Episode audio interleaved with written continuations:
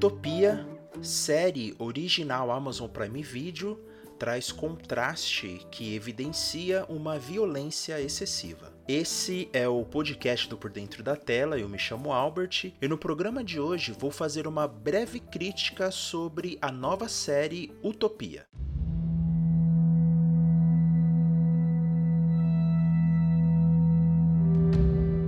Criada por Gillian Flynn, Utopia conta a história de um grupo de jovens adultos que se encontram online. Eles conseguem uma história em quadrinhos de culto underground e que não apenas os aponta como alvo de uma sombria organização, mas também os sobrecarregam com a perigosa tarefa de salvar o mundo. Curiosidades acerca dessa série é que em 2015 ela seria produzida pela HBO e dirigida por David Fincher.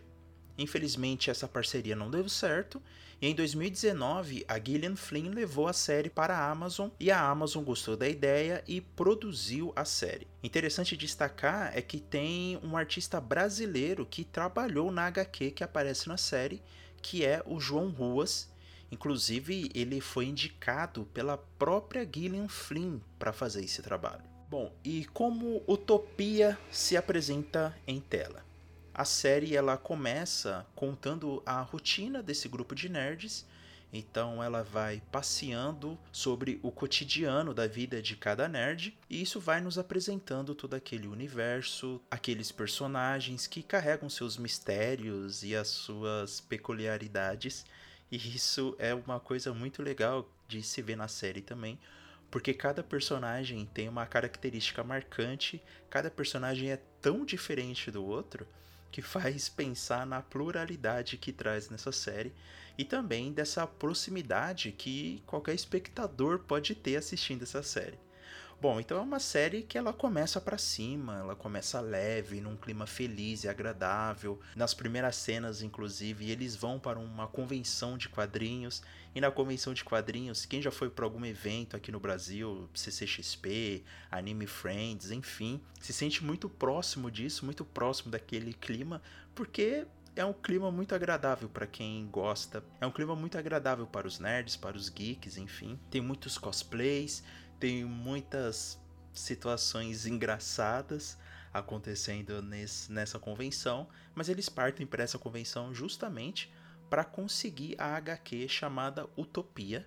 Essa HQ Utopia, ela na verdade é a continuação de uma HQ que já foi publicada, que é a Distopia. E nessa HQ Distopia, o que esse grupo de nerds encontra nessa HQ são códigos secretos que previram os maiores desastres da Terra. Então, desastres biológicos, principalmente desastres biológicos, estão dentro dessa HQ distopia, como se essa HQ estivesse dando sinais secretos para quem conseguisse interpretar dizendo o que aconteceria com o mundo. E o que é legal é que só esse grupo de nerds consegue enxergar o que tem por trás da distopia, por trás dessa HQ. O quadrinho na história da série não é tão hypado, né? Um quadrinho bem underground, assim, bem, bem secreto, né? Mas quando esse grupo vai. Algumas pessoas desse grupo vão conversar com outras pessoas que também curtem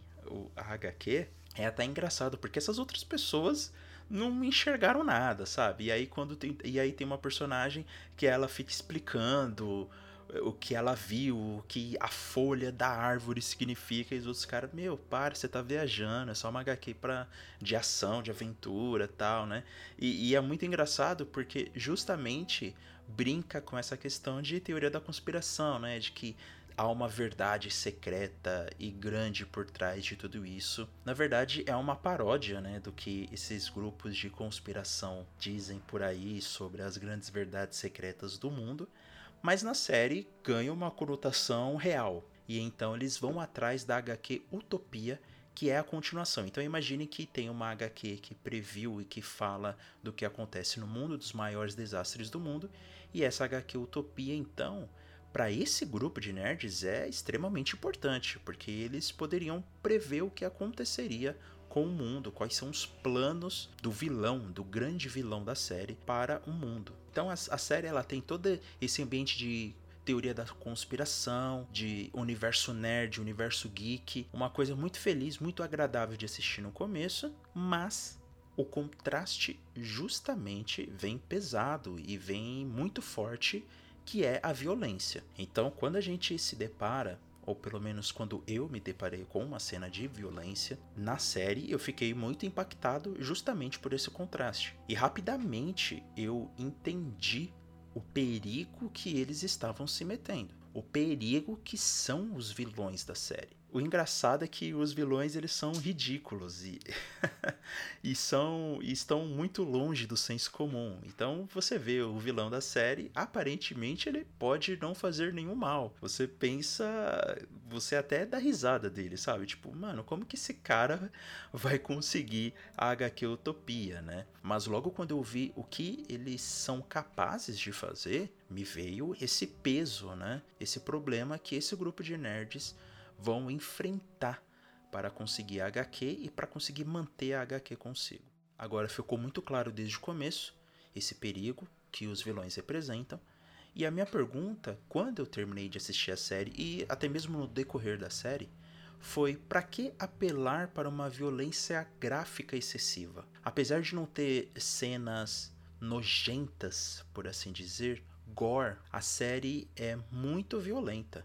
Inclusive, tem um disclaimer em cada início de episódio, falando que não necessariamente uh, a série tem como objetivo parodiar os acontecimentos atuais, no momento de uma pandemia, porque essa série foi escrita muito antigamente, foi adaptada em 2019, então a produção não tinha ideia do que aconteceria nesse ano, que foi o ano de lançamento, e também falando da violência excessiva da série. E preste atenção, essa série é uma adaptação de 2013 de uma série britânica chamada Utopia, e a criadora disse que a série atual de 2020 tem muito menos violência do que a original. Eu fico imaginando o que é a violência da original.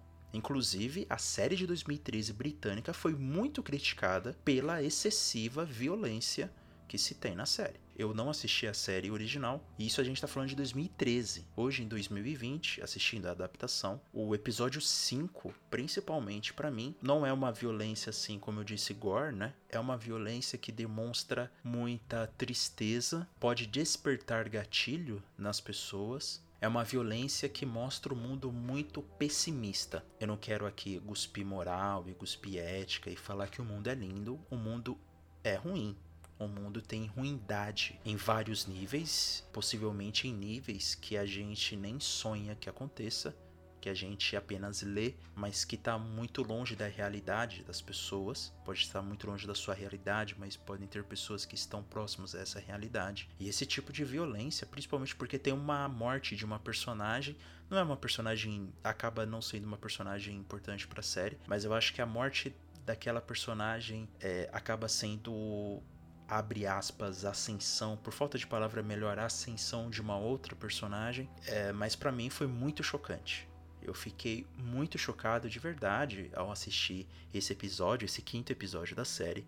Para mim foi totalmente desnecessário fazer aquilo. Um outro, uma outra cena de violência que me chocou também tem a ver com unhas. E eu vou descrever a cena é, do que acontece é, com as unhas é, não é nenhum spoiler grande sobre a série, mas se você não quer ler essa descrição, pule uns 10 segundos à frente do episódio. Bom, em tal episódio tem uma personagem que ela arranca as unhas de uma outra personagem. E a cena é construída da seguinte forma: a gente vê o que a personagem está fazendo, como eu disse anteriormente, e depois a câmera ela vai voltando para aquela ação. Ela eu já entendi o que aquela personagem está fazendo. Porque você está voltando e mostrando isso em tela, sabe? Achei excessivo, eu achei grosseiro. A série ela mostra muito bem com o contraste que ela tem que o mundo é pessimista, que há uma verdade secreta por trás de tudo, que pode ter uma verdade secreta por trás de tudo que esteja comandando o mundo de uma maneira que nós não entendemos e que isso é construído por muita violência, muitas mortes, uh, mortes de pessoas inocentes, morte de, de bandidos, enfim Tudo isso a gente tem consciência. A gente tem consciência da violência também é, social que acontece não só aqui no Brasil, mas também em outros países, em outros continentes. Eu não quero é, ser demagogo nesse sentido, mas para mim, o contraste da série, esse impacto que aconteceu, que vem justamente desse contraste de um mundo feliz, de personagens felizes e de um contexto muito tranquilo para uma violência gráfica excessiva. E eu não estou falando aqui de uma violência, por exemplo, comparando com The Boys. Vamos falar de The Boys porque é uma série também da casa, né, de, do, do Amazon Prime. Na série The Boys, a violência gráfica eu acho que é até mais, não, com certeza é até mais do que na série Utopia. Mas em The Boys, a gente tem todo um contexto. Então, a série ela vai preparando a gente para as bizarrices que estão acontecendo. Até porque é um universo que tem super-heróis, enfim. Então, ele vai construindo essa bizarrice e a violência gráfica, que é forte também em The Boys, acaba passando pelo nosso senso, né? Quem, quem não gosta realmente não vai assistir The Boys, mas quem vai entendendo acaba, abre aspas, por falta de palavra melhor, aceitando a violência gráfica que vai aparecendo em The Boys. Apesar disso, apesar de toda essa crítica negativa que eu fiz da série, ela tem muito potencial. Um ponto forte, uma característica forte da série é a imprevisibilidade. Tudo pode acontecer e isso nos prende do começo ao fim da série. Então, tipo, eu assisti num final de semana só, sabe? Qualquer tempo que eu tinha livre, horário do almoço, é, antes de dormir, assistir um episódio, porque é uma série que instiga você a estar sempre assistindo, a estar sempre acompanhando, mas tem essas ressalvas. Gostaria de falar também que a história é muito boa, muito bem construída, os personagens, como eu disse anteriormente, apresentam características particulares profundas e que dá um bom jogo de relacionamento entre eles e é uma série também curta, relativamente curta, com apenas oito episódios. Você consegue maratonar tranquilamente. E é uma série também que trata com humor toda essa galera da teoria da conspiração, toda não necessariamente a galera, mas as teorias da conspiração que nós vemos por aí.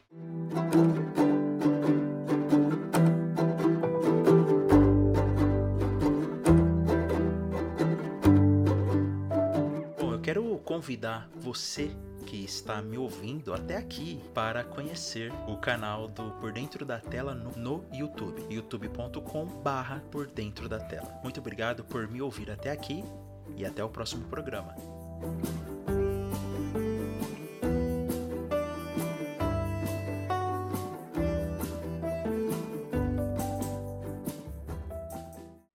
Acesse pordentrodatela.com.br e nos siga nas redes sociais. No Instagram é canal Por Dentro da Tela e no Facebook é facebook.com barra canal Por Dentro da Tela.